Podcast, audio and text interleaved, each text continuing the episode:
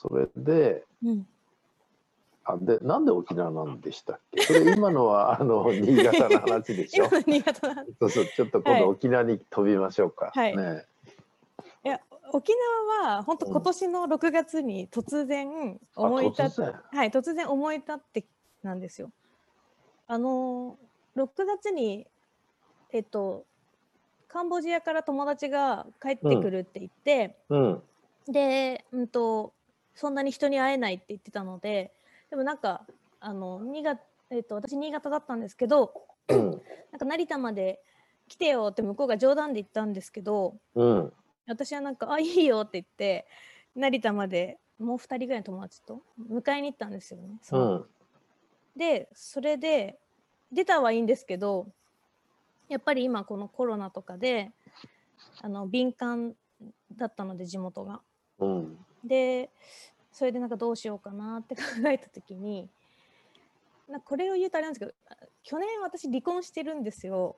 うん でそれで離婚してそれから結構海外とかあの旅をして暮らしたいなみたいな気持ちがすごい強かったのでうんで新潟にずっといるのもなんかちょっと面白くないなって思っていたところにそのカンボジアから友達が帰ってくるっていうのをきっかけにじゃああのちょっと沖縄に行って、まあ、沖縄の人に迷惑かかると嫌なので沖縄でちょっと静かに暮らしてそれからちょっと動こうかなみたいな。うんっていうことでなんとなく沖縄選んだ。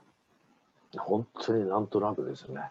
はい本当に根拠もないですね今はい。伺ってるとね、うん。根拠なしですね。暖かいぐらいですかねあったかいですけどね、はい。それは通常年寄りが寒いから老後あったかいところに住もうかっていうのは、はい。あるんですけど、うん。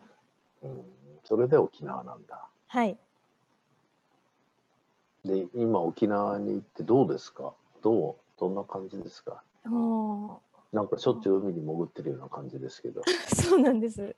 昨日も潜ってきました。だってお会いした時真っ黒だったもんね。はい。もうあの沖縄行ってその後に宮古島に行ってうん。あのスキンダイビングというものを始めたんですよ。簡単に言うと素潜り。あ素潜り、うん。はい、なんですけどもうあと呼吸法によってはもう何分5分とか10分とか潜ってる人もいるみたいな。で新深さも。潟新潟では潜ってたんですか？新潟では全然海にを見てるぐらいですね。海は好きだったので。で夏になれば入るけど潜ってないです。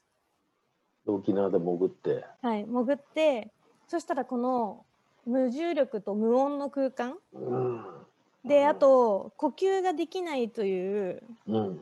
そのなんかもう止まってるんだけど動いてるみたいな。うん。なんかその時間がもう心地よすぎて。ああそうか、はい。無時間無空間みたいなもんか。はい。感感覚的には。はい。究極の無の世界なんだな、うん。そうです。そこが心地いい。心地いい。なんか悟りの境地みたいな感じだね。本当ですね。う んだからなんかそのそのスキンダイビングを始めたら宮古島でまたすごくいっぱいお友達ができてでスキンダイビングをいっぱい教えてくれてであ、うん。うん、今は沖縄本島にいるんですけどうん。本島で昨日はまた知り合いの紹介でスキンダイビングのあのボートツアーみたいなの行ってうん。もう昨日は何時間泳いでたんだろうな。し 4, 4時間とかずっと泳いでました。なんかあのほんのちょっとなんだなんか見させてもらった時に、はい。本当に楽しそうに生きてるなっていうのがね、はい。私の印象で。はい。なんでこの人こんなに楽しそうに生きてんだろうなとうん。もうなんだろうな蝶々がこう花から花へね。うん。蝶々ってすごいですよね。うん。ただ飛んで自分の好きなとこ行って蜜もらって、ね。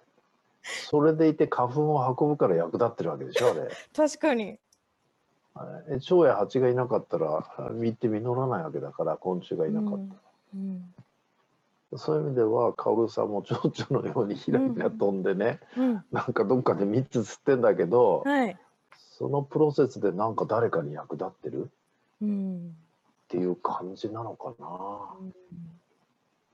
理想的ですよね。うん。本人遊んでるけど世の中に役立ってる。うん、反対いますよ。本人一生懸命尽くしてるつもりで実は迷惑しかかけてないって人も世の中いるから。うんうん、理想的ですね。いやね。ー、うん、以前あのね今日もオブザーブで参加していただいてる小松沙耶香さんとこの会でね、うん。初めて8月あれ？8月末か。はい、初めてね、うん。駅でお会いして、はい、もう真っ黒真っ黒って言ってあれだよ、まあ、よく焼けてるなと思ったら「沖縄から来ました」とか言ってね すぐ、ずっと笑顔でしたね。はい。もうすぐ幹事さんとおしゃべり始まりました。うんでもあなたの場合誰とでもああいうふうにすぐおしゃべりするんじゃない？そうですそうです。本当に。そうでしょ？はい。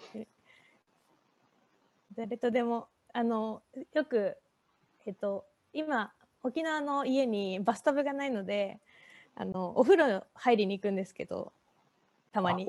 沖縄のの人ってお風呂入らないから基本的に。みんなシャワーだから。そうそう。だからバスタブない家多いんそうですよね。そうです。だからそのバスタブを求めにこう、うん。ちょっとスーパーみたいなとこ行くんですけど、うん。行くと大体あのそこにいるおばあとおしゃべりをして 沖縄の話を聞いて「えー!」とか言って話変わりますけど何かの団体を支援されてるんですか？そうでした。あのーはいジャパンハートっていうんどん団体ですか？えっと、海外のうんえっとうん。医療の届かないところに医療を届ける、うんうん。医療団体がジャパンハートって吉岡秀人先生をが主催で、うん。されてるんですけどなんかそれの、えっと、ジャパンハート部っていうなんかオンラインのコミュニティがあるんですけど、うん。そのコミュニティの運営運営なえど、ー。はい、させてもらってます。でそのコミュニティの運営でこの間あの例の有名な書家の武田壮雲さんとお話しした。あそうなんです。うん。めったにねお話できないようなもうあの人天才だから。うーん。本当に天才だと思いますよ僕なんかあの人ねえもう見てる本当になんかびっくりしました。あのブログを読んで書書道家っていうのは知ってたんですけどうん。そのしもうそのアートだけではわからないそのソウンさんの考えてること、うん。なんか幸せのあり方とか感謝うん。エネルギーはどうしてすごいのかとかっていうのをブログに書いていてそのブログを読んだらもう感動してあわかるっていうかもう大共感みたいな。えこんな人だったんだと思っあてそう。僕全然ブログ読んでないからあ知らないんだけうんどう。んただ波長が合うなって感じで。あーでももう本当そうなんです。だからもう幹事さん私の中ではつながったんですよ。本当幹事さんに会った後にこうソンさんをのブログを読んでででそれで興奮してたので。でそれでうん。その日の夜にたまたまソンさんとのイベントのえ打ち合わせがあるっていう話をそのジャパンハートのいつも一緒にやってる子から言われてうん。私がたまたまソンさんのブログにはまっちゃったってその子に言ったら今日打ち合わせあるから一緒にズームしましょうってえ。ーなって嘘ってなって。めったに話できない人よあれ、うん。本当に超多忙で、いやあれ本当嬉しかったです。それで個展やってるっていうんでまた沖縄からぴょっと京都に飛んだりして、はい、そうなんです。その時、ソウンさんとズームしたすその週かな？その週だ。その週の土日 でに京都であるって聞いたので、で来その次の週に東京って聞いたんですけど、東京に行こうと思ったんですけど、なんかこう考えた時に、いや、ソウンさんと会うのは京都がいい気がするって思って京都に行ったんですよ。そしたらやっぱり東京より人が少なかったからソウンさんとちょっとこうお話しする時間があったり写真撮れたりとかなんか みんなみんなが同じようにそういうふうにできるそうね。ああの方はこのラジオのその、主催のエッセンシャル出版にとってはとってもありがたい方でうん「あのあり方で生きる」の本の書書評をうん。熊本新聞に書いてくださったんですよ。うんあただすごい礼儀正しいのはまず書評を書いていいですかって。えー、ほんで文章ができたらこれでいいですかって来るわけよ、えー、すごい。普通ないよね。うん。いやこっちはもうありがたいからどうぞどうぞっつって。うん。でそんなのは後で知ったことで、うん。えー新あのエッセンシャル出版からなぜか熊本だけ本がやたら売れてますって そしたらその、えーそういうことだったっていううね、ん。いやすごい影響力ある人で。ただねあの本をその非常に前向きに評価していただけたっていうのはうんありがたいことで、うん。ああのさっきこれ始まる前にうん。もお,、お伝えしましたけど、武田壮雲さんは幹事さんのことを幸福のプロと言ってたので、経営のプロはいるけど、はい、あの人幸は違うんだ。幸福のプロはあの人しかいないって言ってたので 幸福のプロってすごい言い方すごいなと思っすて、ごいですね。なんか次の本のタイトルが決まったような感じがしますね。うん、帯の推薦が武田壮雲さんだったりしてね。それでいいですねそれがいいですね。ちょっと話変えますけど、はいえーっと今小松彩香さんがね、ちょっとオブザーブで聞いているんで、ちょっとマイクオンにしていただいてですね。はい。もともとこの方のおかげで今こうしてお話できてるんですけど、えー、さやかさんからご、まあね、さやかさん前回登壇していただいたんですけども、えーどんな出会いで今こう話聞いててどんな思いかどどあなたから見てこの方はどんな人なのかちょっと紹介してもらえますか、まあこのまんまの人なんですけど。いやこのまんま、えいやーこのまんま以上のすごさうんだなと思ってう聞いん、てあの本当にすごいの一言で。初めて会った時はあのさやかさんがガイドされた。ん相談に乗ったんそうですね。まあライブコーチに私もあのなっていたので、うんうん。ライブコーチっていうのを出してたんですね私はネット上に。あそうなんだ。で彼女がライフコーチになるって時に私が出た学校を選んだんですよ。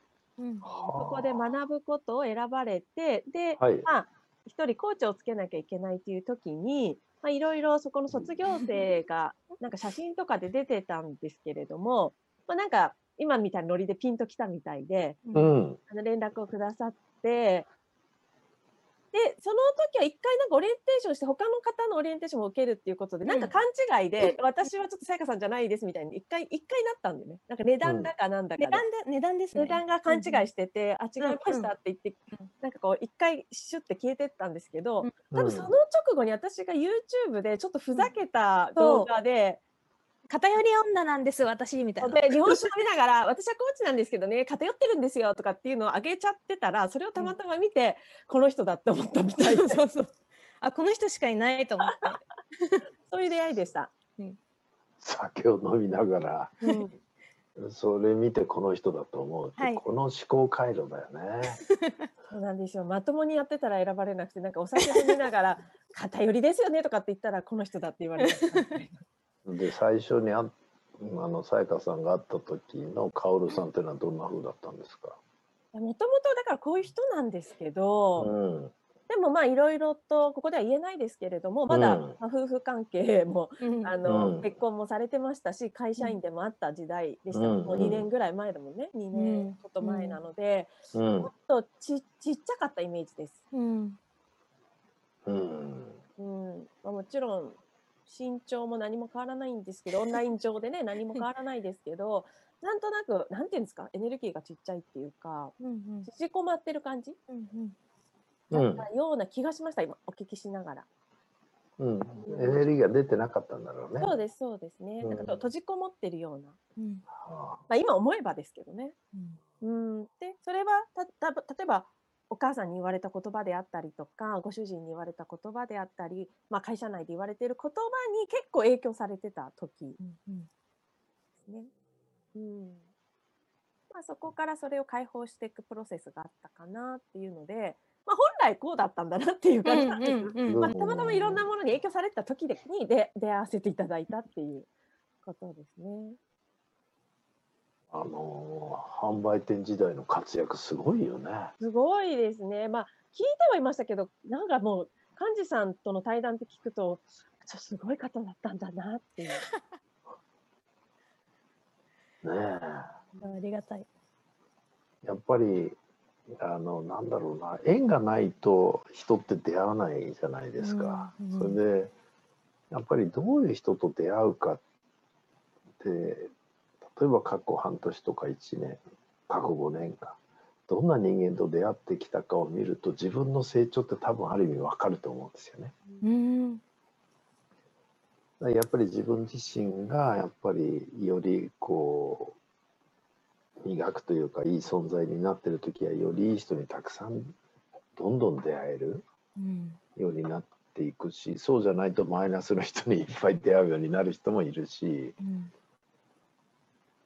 そういう意味では多分薫さんはどんどんどんどんそのねえっていう人にどんどん出会うようになってってでその人たちからもちゃんと好かれてね、うん、好感持たれてっていう循環に。でこれがどんどんなんかなんだろうな輪が大きくなるような印象を持つんですよね想像っていうかねそんな気がしますけどね。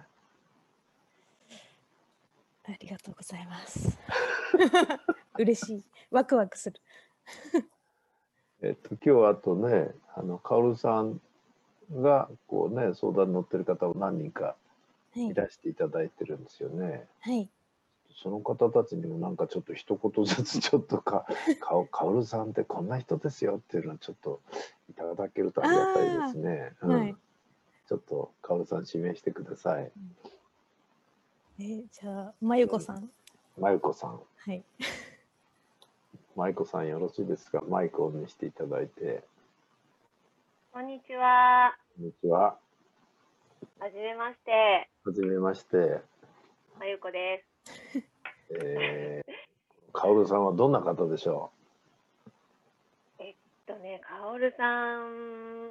本当に皆さんおっしゃるようにこのままの方なんですけどあのすごくこうふわふわっとニコニコっとなんかめちゃくちゃかかわいいエネルギーを放出しているようで、うん、あのこう聖書でこう相談させていただいてる中で、うん、あの良くも悪くもっていうかいい意味なんですけど、うん、答えをくれないんですよね。答えくれないんだ。うん、絶対にジャッジをしない。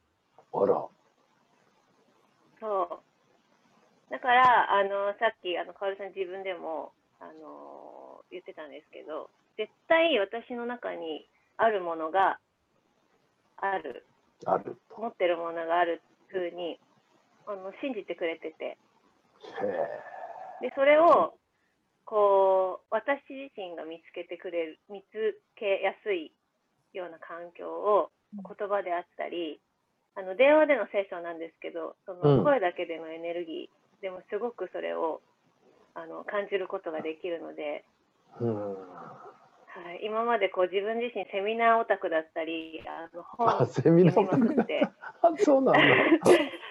そうそう。あのハウツーそれこそ先生が今言ってたようなあのやり方とか、うん、なんかどうすべきなんだとか、うん、そういうことをこうすぐ答えを見つけたいタイプだったんですけど、うんうん、カオルさんに出会ってからはまずその自分の中にあるものにこう目を向けるっていう練習がすごく今聞いていてあの本当に最近は自分が大好きです。本当に ありがとう、カオルさん。嬉しい、よかった。舞子さんもね、ぜひおすすめがあります。あのね、あり方で生きるっていう本がありますので。私。ちょっと思って。あったか。え、これ。